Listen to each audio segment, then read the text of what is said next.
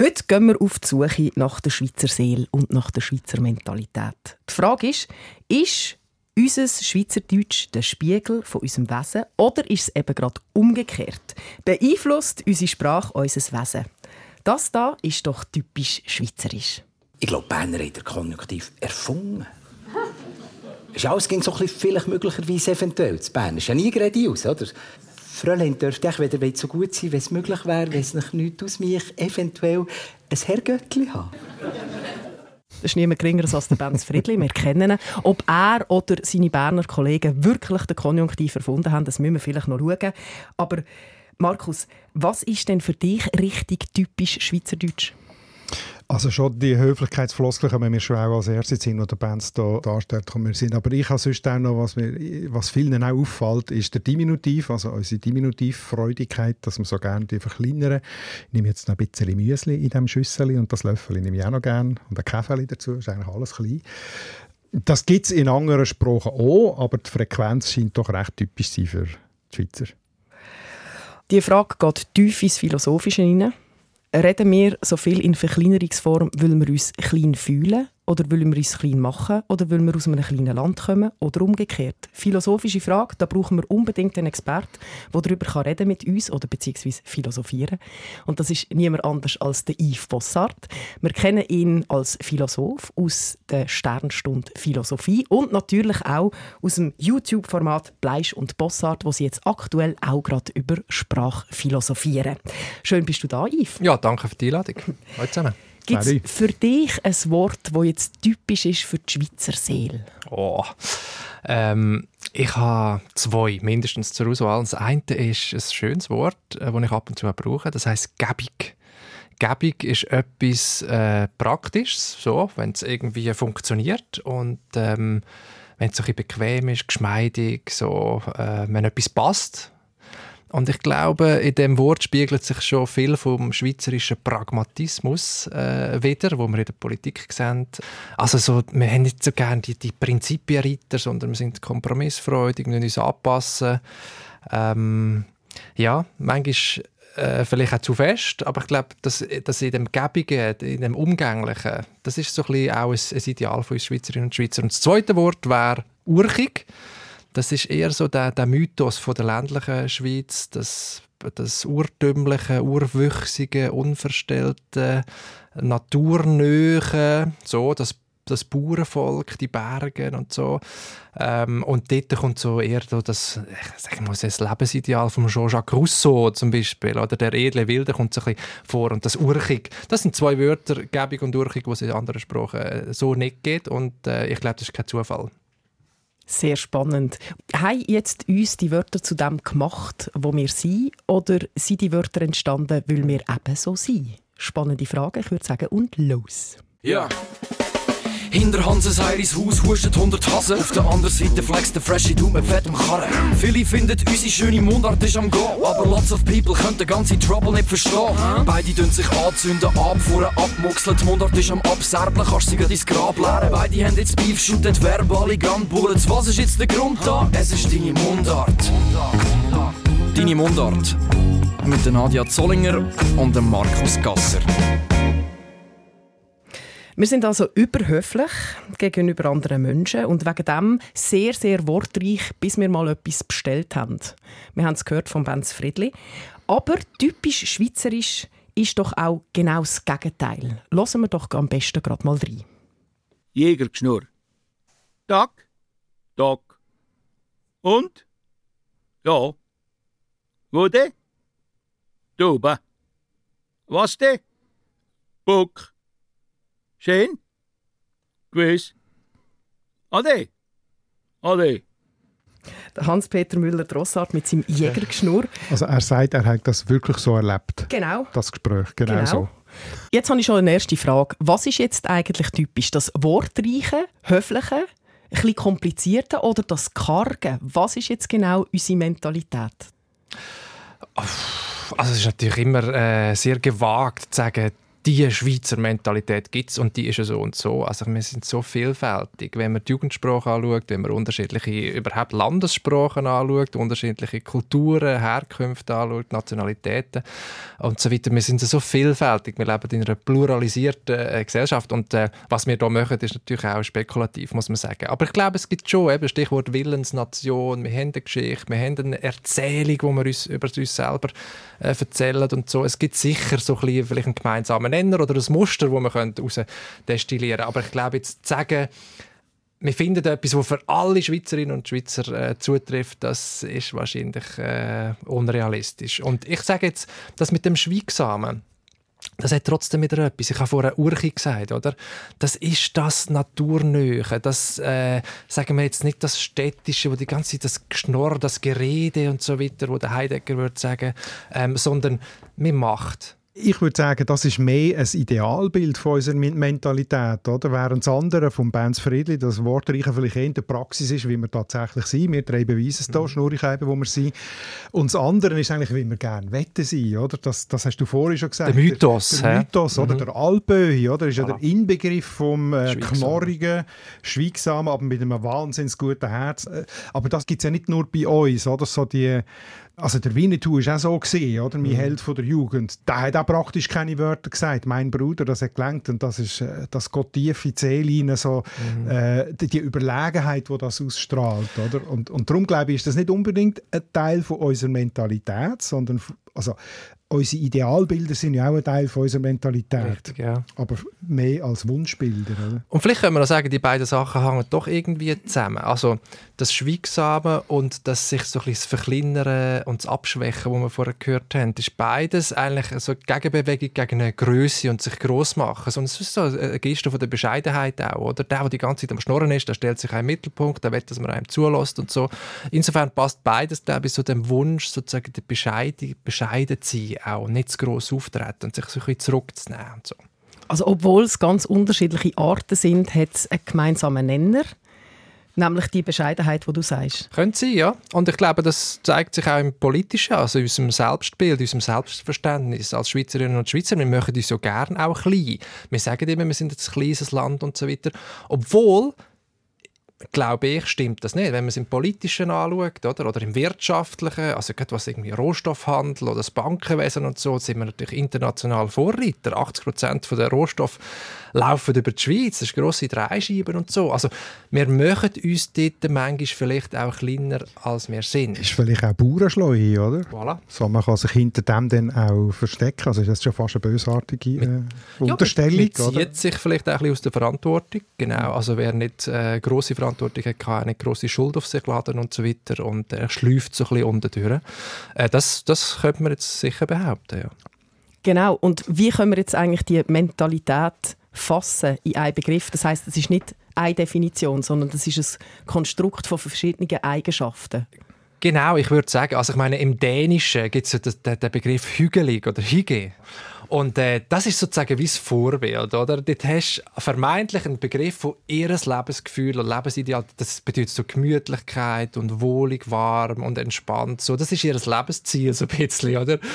Und jetzt ist die Frage, wir haben nicht so einen Begriff, der genau passt auf diese Beschreibung. Wir müssen es ein bisschen umschreiben, wenn ich das jetzt gemacht habe. Oder?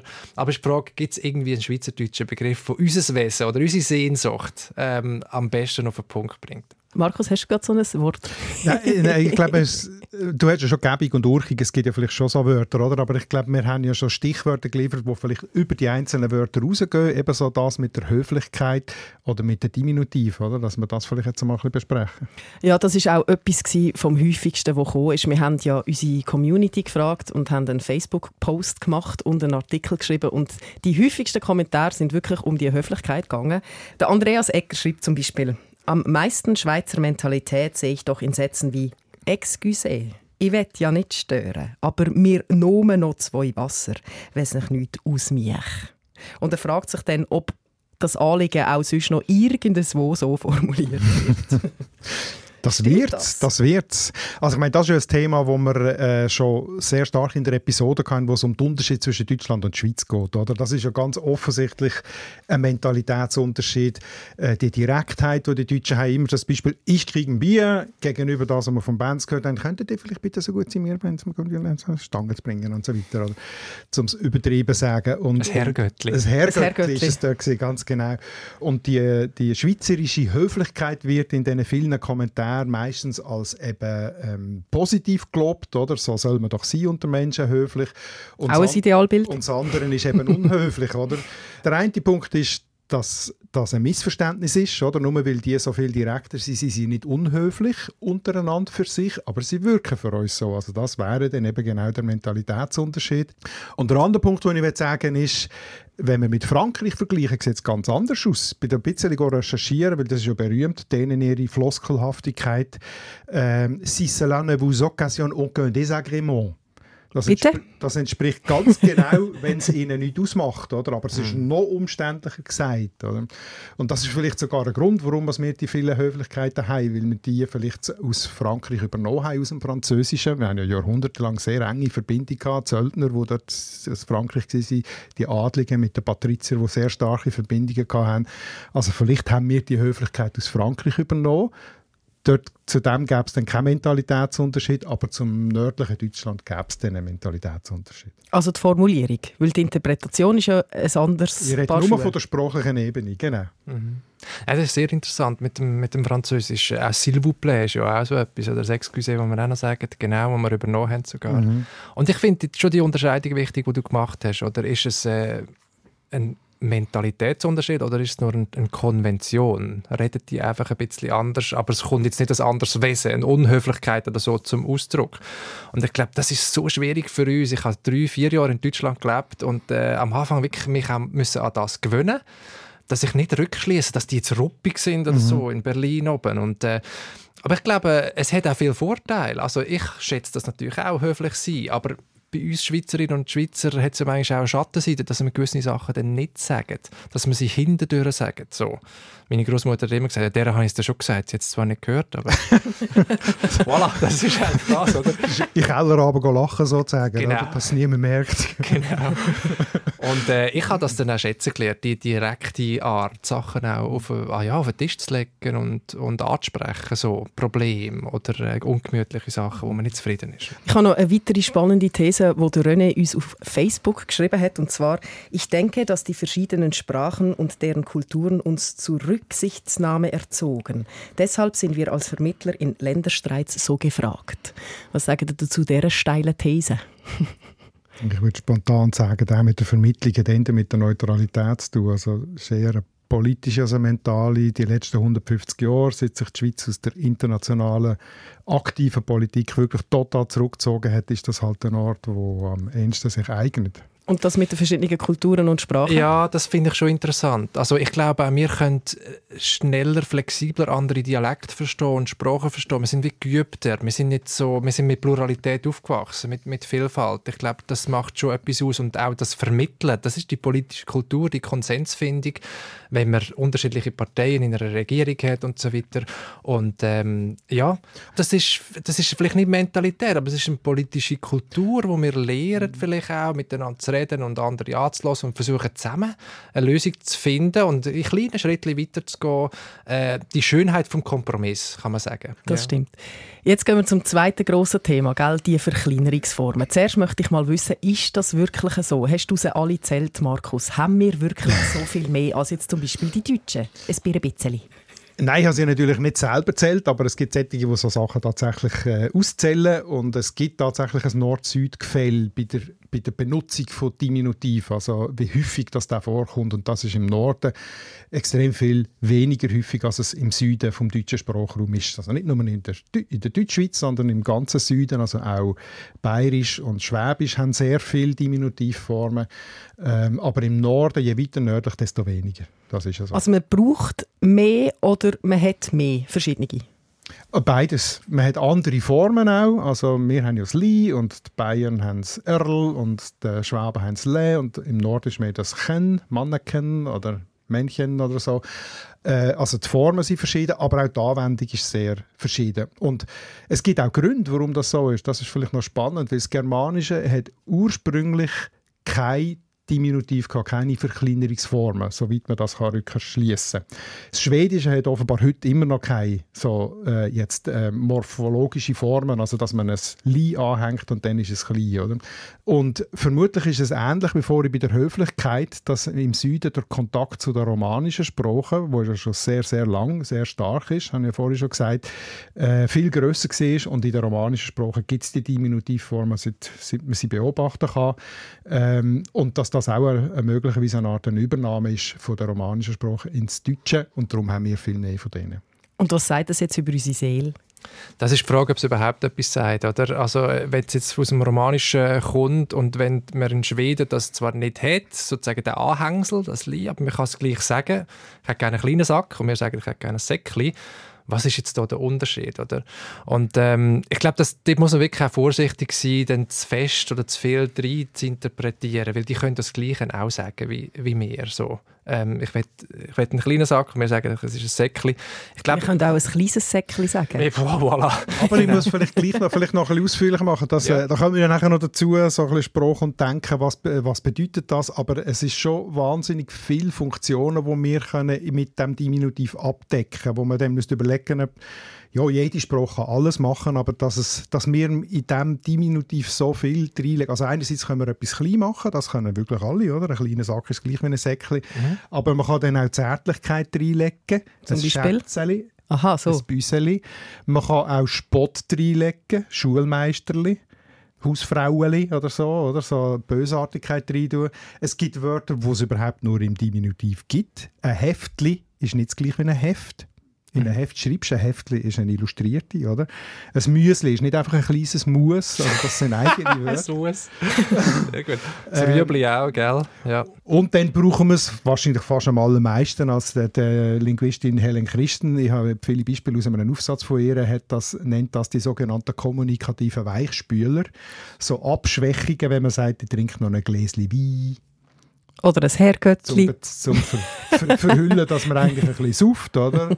Oder man macht eine Päuseli, weil ja. man ein fauler Sieg ist. Also ja. Einfach so, so, zum alles ein bisschen abschwächen. Also das sind sehr viele Funktionen, die der Diminutiv kann übernehmen kann. Und wenn das so selten ist im Nord oder gar nicht im Schweden, dann müssen die ganz andere sprachliche ähm, Mechanismen haben, um das Gleiche zu machen. Mhm. Mhm. Ja, es ist schon interessant. Also ich, ich, wahrscheinlich kommt schon etwas Schweizerisches da zum, zum Ausdruck mit dem Päuseli und so und mit dem Käfeli und es ist auch so die Angst vor der Größe, oder? Sondern eben du, der Weichspüler, wo du sagst, oder? Es ist nicht der große Schritt, den du machst, sondern nur ein kleiner. Es ist ja nur ein Päuseli und dann mal schauen, wie lange man bleibt und so. Ähm, und äh, ich glaube schon, dass uns das behagt. Ah, da bin ich völlig einverstanden. Allerdings also, äh, äh, ein bisschen trübt die schöne Idee, dass, es, dass der Diminutiv zwar im Norddeutschen nicht so häufig ist, aber in anderen Sprachen, wo grosse Sprachen sind und mhm. grossgekotzte Menschen das Redest du von Russland oder was? Zum Beispiel das Russische. äh, Oder auch das Italienische, also die romanischen Sprachen haben das auch. Oder? Und das Holländische zum Beispiel hat auch, die, die können sogar Zahlwörter äh, verkleinern. Einschen. Ein Einschen oder ein Entje. Und die können das nicht nur, sondern die verwenden die das auch sehr oft, also sehr, sehr häufig. So. Das müssen wir dann natürlich das ist pragmatisch schon, ganz genau Das anschauen, ist ja ganz wichtig, ja. oder? Also nur, dass die die Form haben, heisst ja nichts, oder? Aber dass, man sie, dass sie unser Fleisch und Blut übergegangen ist, dass wir sie permanent brauchen, brauchen. Ich würde sagen, dann kommt etwas von unserem Wesen zum Ausdruck. Oder? Das kann ich jetzt fürs Russische nicht sagen. Also, ja. Das habe ich jetzt auch so nicht geprüft, ob die das genau gleich häufig anwenden. Oder? Und Aber wenn wir bei deinen Funktionen sind... Von Wobei Wodka heisst Wässerchen. Also, hm. da hätten wir es schon. Aber wenn wir bei den Funktionen sind von diesen Verkleinerungsformen, dann geht das ja schon über eine Wertung, dass wir eben zum Beispiel ein Päuseli machen und das dann gar nicht so eine große Pause ist. Das heißt, wir sind eigentlich sehr, sehr fließig. Das ist ja eine sehr gute Überleitung zu der Frage, wie fest tut denn die Sprache unser Denken formen oder beeinflussen? Mhm. Ist jetzt die Sprache eine Linse oder ein Filter? Ja, das ist eine riesige Frage, der Sprachphilosophie. Du bist Philosoph. Ja, ja, ja, das ist schon gut, das ist schon gut. Du bist da für grosse Fragen. Also es gibt natürlich den grossen Sprachphilosoph, der Ludwig Wittgenstein, ein Österreicher, der den Satz gesagt hat, die Grenzen meiner Sprache bedeuten die Grenzen meiner Welt. Was bedeutet das? Das bedeutet, also man stellt sich also vor, es ist wie so ein Gefängnis, hast du vorher gesagt, mhm. Markus, oder? Also unsere Gedanken können wir nur in Sprache fassen äh, und jeder Zugriff zur Welt ist ein gedanklicher und durch das auch ein sprachlicher. Also ist wie sozusagen, wir haben wie eine Brille an. Und wir können nur durch die Brille in die Welt schauen und das ist eine sprachliche Brille. Und je nach je nach Farbe von dieser Brille sehen wir die Welt mal rosa, also jetzt im, im Deutschen oder vielleicht im Japanischen sehen wir sie dann hellblau und so weiter. Oder wir können es auch vergleichen mit einem Netz, wo vielleicht ein Fischer äh, draussen auf dem Meer auswirft und die Maschen von dem Netz haben eine gewisse Größe. Und je nachdem, wie groß die sind, fängt er halt nur Fisch von dieser Größe. Und alle anderen, die kleiner sind, äh, entschlüpfen dem durch die. Das ist so ein das Bild dahinter, sage ich jetzt mal, wenn man sagt, die Grenzen meiner Sprache bedeuten die Grenzen meiner Welt, oder? Und ähm, ob das aber so stimmt, das ist sehr, sehr äh, umstritten.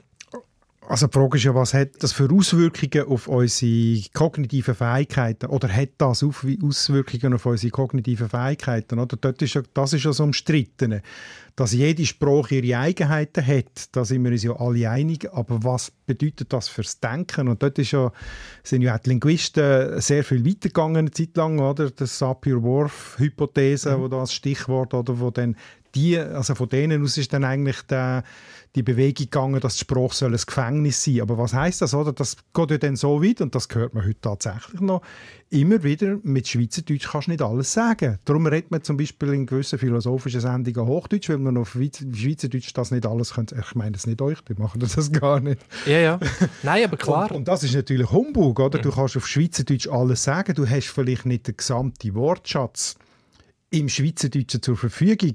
Aber das Deutsche hat überhaupt keinen Wortschatz gehabt, um über Philosophie reden im Mittelalter und hat alles aus dem Latinischen genommen. Das merkt man heute nicht mehr so, oder? Und die Latiner haben es aus dem Griechischen genommen. Also du kannst sehr wohl mit Entlehnungen schaffen in jeder Sprache. Oder eine andere Hypothese ist schon immer gesehen, dass ähm, das ist auch gesehen, ein Missverständnis äh, vom, vom äh, Benjamin Worf, wo Hopi-Sprache untersucht hat und gemerkt, die haben keine Zeitformen mhm. grammatikalisch. Also haben sie ein völlig anderes Zeitverständnis, Vergangenheit, Zukunft. Das ist bei denen völlig anders strukturiert und so.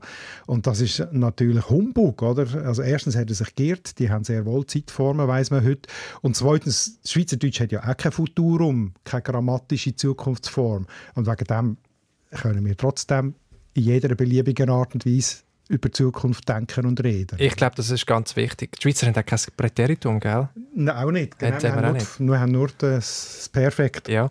Nein, ich glaube, das ist sehr wichtig. Also wir können trotzdem über die Sachen reden. Wir müssen sie einfach umschreiben. Oder wir brauchen nicht nur ein Wort für das, sondern zwei. Es gibt ja viele Beispiele auch von anderen Sprachen, wo Wörter haben, wo wir so nicht können, in einem Wort äh, Synonym dazu angeben. Das äh, Hüge, das Hige haben wir vorher gehört, oder? Oder es gibt zum Beispiel im Japanischen ein Wort für ein, wenn du zum Coiffeur gehst und nachher schlechter aussiehst als vorher, haben sie ein Wort für das. Oder? Age Otori heisst das. Oder im Englischen Serendipity äh, bedeutet, wenn du ähm, eigentlich etwas willst erfinden oder suchst etwas und findest nachher etwas anderes, was viel besser ist. So, mhm. oder? Also das müssen wir jetzt in so einem Satz umschreiben und auch das Japanische, oder? Aber das heißt nicht, dass wir die Sachen nicht denken können. Ich glaube, das ist ein wichtiger Unterschied. Oder, oder eben beim Futur, da sagen, brauchen wir halt einfach ein Zeitadverb. Morgen gehe ich baden. Genau. Beispiel, oder? Und trotzdem glaube ich, hat der Wittgenstein einen Punkt. Also beim Wittgenstein gibt es noch den Satz, äh, dass uns manchmal ein Bild gefangen haltet und das Bild ist in der, in der Sprache niedergelegt. Und das, das ist in der Philosophie ganz wichtig, dass man sich dann auch von diesen Bilder nicht irreführen Also wenn ich zum Beispiel sage, ganz einfacher Satz, der Wind bläst. So. Da, da kann meine dreijährige Tochter kommen und sagen, Papa, was macht eigentlich der Wind, wenn er nicht bläst? Mhm. Dann macht er ein Päuseli. Und dann bist du sozusagen, das ist ein, wie eine ein sinnlose Frage, oder? Du bist von der Sprache in die Irre geführt worden. Und du hast es bei anderen philosophischen, also wichtigen Sachen, hast du es auch, wenn du sagst, ich habe ich ha Gefühl oder ich habe einen Körper, dann redest du so, als wäre Gefühl oder Körper so wie eine Handtasche, die du hast, oder ein Hund oder weiß mhm. nicht was. Ähm, und das ist natürlich dann gefährlich, dann gibt es wie so eine Substantivierung von etwas. Oder du kannst sagen, das Ich. Und plötzlich meinst du, du hast so ein Ich in dir drin mhm. oder ein Selbst oder so. Das heißt, Sprache ist auch sehr verführerisch oder? und kann uns wie sozusagen falsche Annahmen über die Welt bringen. Das, glaube ich, dort hat der Wittgenstein schon recht. Oder auch spannend, dass äh, ich habe da in dieser Hinsicht ein paar Sachen, ein paar Beispiele gesucht, eben wie wir die Welt kategorisieren, einteilen, mhm. das, was man sieht und, und äh, wie das sich in verschiedenen Sprachen unterscheidet. Oder? Und nur schon jetzt zum Beispiel zwischen dem Deutschen und dem Österreichischen, der Teil von unserem Körper, der von der Hüfte bis zum Zehen geht, das ist bei uns das Bein. Und für die Österreicher ist das der Fuß. Also der Fuß ist bei ihnen das gleiche, das gleiche wie bei uns. Aber wie funktioniert denn das beim Doktor? Ja, dann, also du kannst natürlich dann unterscheiden. Oder? Das ist wie bei uns, und du sagst, mir macht es Bein weh. Dann sagt ihr ja, wo oben oder unten oder hinten oder vorne. Dann musst du ja präzisieren. Oder? Und das muss halt der Österreicher, wenn er sagt, mir macht der Fuß weh, fragt der Doktor ja wo. Und dann sagst du beim Zehen oder beim, beim Fersen oder beim Schienbein, das heißt ja dann schon auch, oder? die Differenzierungen.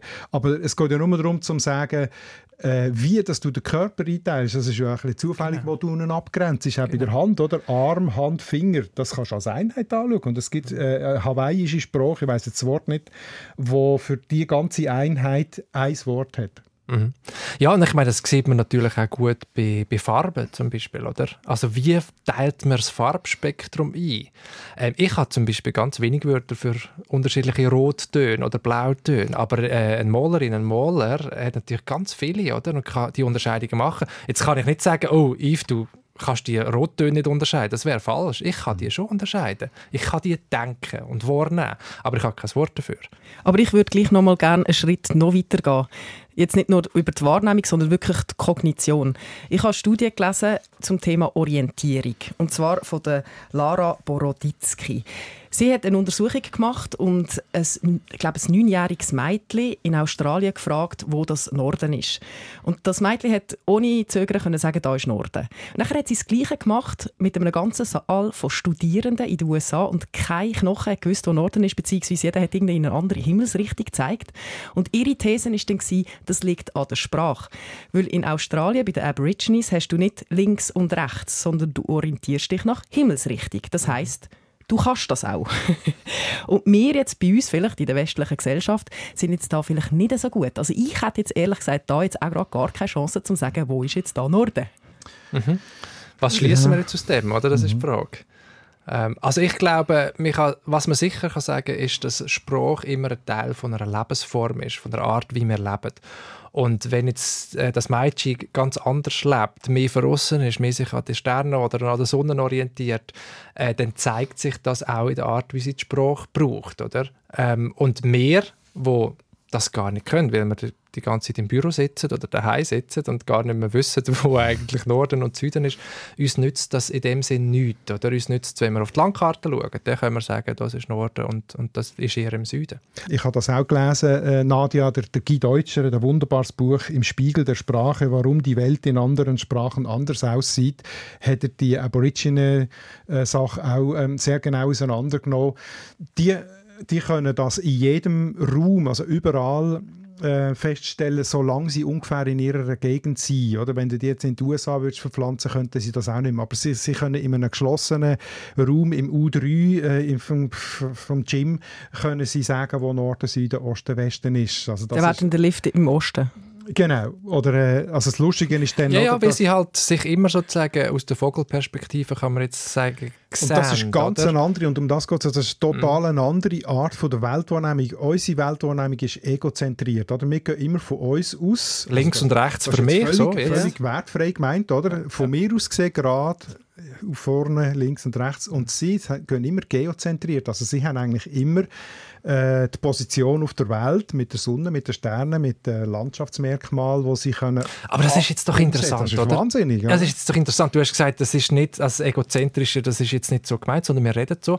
Aber macht das gleich etwas, oder? Der Blick auf sich selber immer sozusagen von einer quasi kosmischen Perspektive von oben ähm, das ist jetzt doch, wäre doch eine interessante Frage, oder? Macht es gleich etwas mit deinem Selbstbild, wenn du dich immer sozusagen in einem größeren Ganzen verortest? Oder wenn du nur zuerst mal von dir, dir selber ausdenkst und denkst, da ist mein rechter Arm, also ist da rechts. Mhm.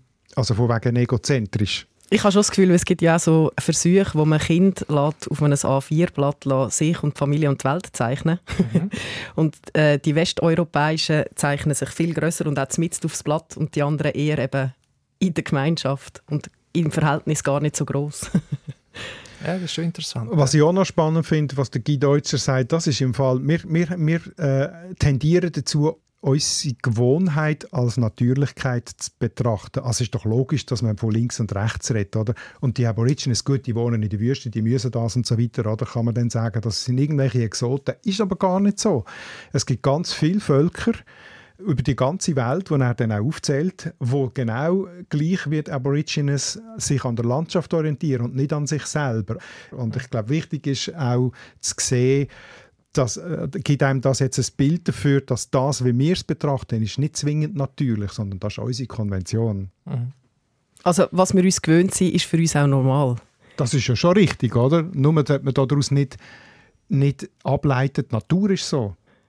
Ja, das ist wieder, da sind wir wieder ja. bei Schweiz-Deutschland, oder? Ich kriege ein Bier. Mhm. Das ist wieder Konvention und das heißt nicht, dass ihre Natur irgendwie äh, sehr unhöflich oder, oder sehr direkt ist oder anders ist. So, oder? Das ist wirklich das, glaube die, die Abstraktion, wo man immer muss machen oder die, der Zweifel. Ist das jetzt nur eine Konvention äh, oder nicht? Noch zu deinem Punkt, dass es manchmal auch schwierig ist, weil, weil es so falsche Fährte gibt mit unserer Sprache. Das ist ja eine sehr hochaktuelle Diskussion beim ganzen Thema Gendersprache, mhm. oder? Dass wir da sofort ein Bild im Kopf haben, wo vielleicht auch eben nicht der Realität entspricht. Wenn man jetzt generische Maskulinum benutzt, zum Beispiel Arzt, dass man dann an einen Mann denkt, was aber auch eine Frau kann sein. Mhm. Ja. ja, das ist ja jetzt inzwischen vielfach bewiesen mit Studien, dass äh, wenn äh, in Stellenausschreibungen Arzt gesucht steht, dass sich dort viel weniger Frauen melden, obwohl es inzwischen ja sehr viel, also ich weiß es jetzt Zahlen nicht, aber ich, es ist nicht so, dass es weniger Ärztinnen gäbe als Ärzte, oder? aber die bewerben sich eher nicht wegen dem. Das heißt, dort beeinflusst auch wieder die Formulierung, also die Sprache, die Vorstellung, bin ich gemeint oder bin ich nicht gemeint? Also es gibt auch sehr spannende Untersuchungen, auch äh, linguistische Untersuchungen, um zu zeigen, wie ist der Einfluss oder ist er nicht. Oder? Also, äh, wenn man zum Beispiel nicht belebte Gegenstände nimmt, die haben ja im Deutschen auch ein Genus. Also die Brücke und der Apfel zum Beispiel. Oder? Im Spanischen ist es gerade umgekehrt. El Puente, also dort ist die Brücke männlich und äh, La Manzana, der Äpfel, ist dort weiblich, oder? Und äh, da hat man Leute gefragt, sie sollen doch die, äh, die Gegenstände beschreiben und die Deutschen beschreiben eine Brücke eher als elegant und die Spanier beschreiben eine Brücke eher als stark. Also, dass man aufgrund vom Geschlecht von einer Sache wirklich dem Charaktereigenschaften zuspricht. Also Stereotypen wieder, männliche oder ja. weibliche genau, jetzt in dem Fall. Genau. Oder? Weil eine Frau kann dann übrigens auch stark sein. wie Figura zeigt. Zum Beispiel. ja, nein, ich glaube, das ist ein, ein schönes Thema und es zeigt auch, eben, dass Sprache äh, nicht etwas Fixes und Starres ist, sondern dass es ein Teil von unserer Lebensform ist, von unserem Leben und wenn sich das Leben verändert, wenn sich unsere Gewohnheiten und unsere Vorstellungen, unsere Werte verändern, dann soll sich auch die Sprache verändern. Es kann sein, dass früher mit dem Wort Arzt vielleicht auch keine Ahnung, Frauen mitgemeint sind, aber heute funktioniert das eben nicht mehr, wie du gezeigt hast. Oder bei mhm. Lehrern ähm, fühlt man sich als Frau einfach wie nicht angesprochen. Und, und das heißt, es braucht jetzt auch die weibliche Form oder, oder vielleicht eine non-binäre Form, wenn man jetzt alle Gesellschafts-, äh, ja, alle Individuen irgendwie gerecht oder angemessen repräsentieren in der Sprache. Und um das geht es ja eigentlich bei einer geschlechtergerechten Sprache. Äh, es ist einfach so ein bisschen, manchmal auch nicht ganz so einfach. Oder? Es gibt zum Beispiel äh, Fälle, wo ich sage, wenn ich jetzt würde sagen, eine Lichtgestalt vom Fußball hat den Raum betreten oder ein Koryphäe in Sachen Quantenphysik äh, hat einen Vortrag gehalten, dann denken, glaube viele eher an einen Mann weil Fußball und Quantenphysik und so oder Festkörperphysik ist eher so ein bisschen immer noch männlich konnotiert, oder? Und ähm, das sind aber zwei Begriffe. Die Lichtgestalt, das ist weiblich, und die Koryphäe, oder? Und trotzdem denken wir jetzt doch nicht eher an eine Frau, sondern an einen Mann. Das heißt, es ist nicht nur die Sprache, es sind vor allem, würde ich sagen, auch immer noch die Stereotype und die Vorurteile und die Klischees, die wir im, im Hinterkopf haben. Mhm. So die Anekdote Vater und Sohn haben einen Unfall. Vater stirbt, Sohn schwer verletzt, kommt ins Spital, Operation nötig. Einer von den Ärzten sagt, ich kann den nicht operieren, ist mein Sohn. Das ist die Mutter. Aber da musst du auch zuerst drauf kommen. Jetzt ist es natürlich leicht, nachdem wir so lange darüber das ist geredet haben. schwierig. Das nennt man Priming.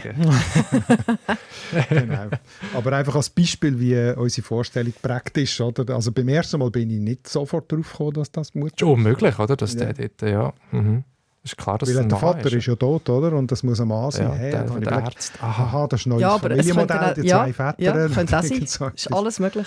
Stimmt, an das denkst du wahrscheinlich sogar zuerst. Ja, ja. das ist Wahnsinn. Jetzt sind wir da schon, schon sehr ins Philosophieren gekommen. Ich glaube, wir müssen langsam den Sack zumachen. Also eigentlich, wenn ich das jetzt so ein bisschen zusammenfassen kann, ist es immer eine Dreiecksbeziehung zwischen Mentalität, Umgebung und Sprache. Und alles beeinflusst sich gegenseitig. Wenn wir jetzt nochmal so ein einzelnes Wort können anschauen können, wo man das nochmal schön sieht. Yves, nochmal ein schönes Lieblingswort von dir. Im Schweizerdeutschen, also ich finde die, die Frage, bist du Zweig? Also geht es dir gut? So, ähm, die, die finde ich, dort steckt etwas Schönes drin, ist das Wort Weg, Weg drin. Ähm, und die gibt es im, im Deutschen und anderen Sprachen in, in dieser Art nicht. Und vielleicht ist das auch wieder etwas so ein Schweizerisches, auf dem, auf dem richtigen Weg sein, nicht neben dem Gleis stehen, sondern wie so, ein- so, so ein einen Halt haben, oder? Auf, auf dem Gleis sein und ein bisschen etwas Bünzlihaftes auch, so, bist, bist noch auf dem Weg oder bist schon abgekommen vom, vom Weg und es macht einfach Spaß, über die Sachen nachzudenken, so ein bisschen genau hinzuhören und, und sich zu fragen, was kann ich jetzt daraus schließen? Was sagt das über uns? Mhm, Schön. Ich glaube, ein grosser Teil von, davon, was uns Deutschschweizer sprachlich auszeichnet oder speziell macht oder auffallend ist, liegt darin begründet, dass wir die Mundart eben bewahrt haben, im Gegensatz zum Norden von Deutschland, wo, wo sich der Standardsprache über die Mundarten gelegt hat. Oder? Und, und die Mundart halt noch sehr viele andere Wörter hat als die Standardsprache und darum auch, auch auffallend sein. Miss, ich bin ja immer schwierig mit Lieblingswörtern, aber ich finde so etwas wie vorzunehmen, finde ich auch etwas wahnsinnig Oh Schönes. ja, nimm es doch vorzu. So. Nimm es vorzu, Ja. oder? Das hat auch Rollende etwas, Planung. Äh, ja, das hat auch etwas, was du ganz So am modern Anfang sagen, ja. gesagt hast, mit, der, äh, mit dem Pragmatismus und, so, und mit der Gelassenheit äh, der Sachen. Ja, wir nehmen es vorzu. Ja, schon auch, nur nicht gesprengt. Ganz gemütlich. Das heisst, doch in unserer Sprache zeigt sich auch ein bisschen weit unser Charakter. Man kann vielleicht nicht sofort auf die Seele schließen, aber vielleicht ein bisschen schon. Und darum machen wir das auch wieder. Und zwar mit unserer beliebten Serie, nämlich dem Dialektratis.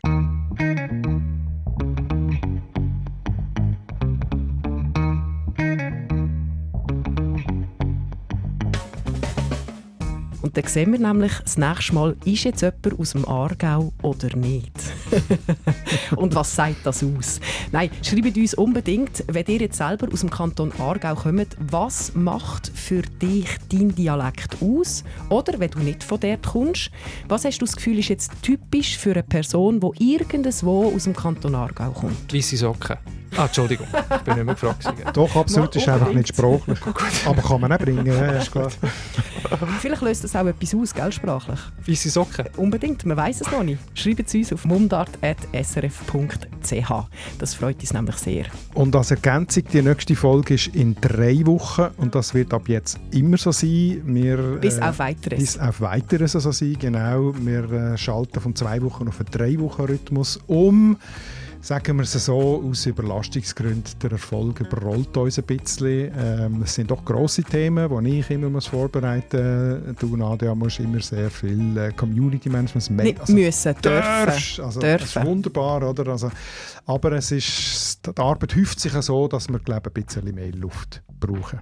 Aber wir Hoffe, wollen das auch weiterhin genau gleich viel Liebe reinstecken und darum wollen wir uns die Zeit auch nehmen und darum künftig einfach aller guten Dinge sind drei, alle drei Wochen, voilà, sind wir da. So ist das. Und bis dann würden wir sagen, ciao zusammen. Tschüss. Tschüss zusammen, danke. Deine Mundart. Alle Folgen auf srf.ch/audio.